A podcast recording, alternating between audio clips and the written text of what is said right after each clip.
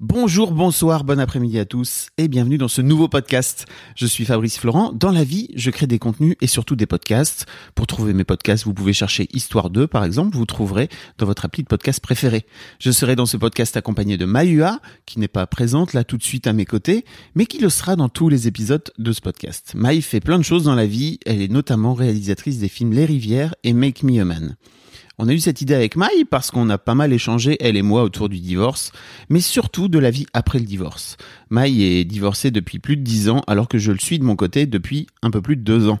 Ça ne vous étonnera peut-être pas, mais je n'ai trouvé quasiment aucun contenu en podcast ou sur YouTube à propos du divorce et de la vie après le divorce qui ne soit pas technique. Il y a très peu de témoignages sur ce qui se passe dans votre vie concrètement, en tout cas, et notamment émotionnellement.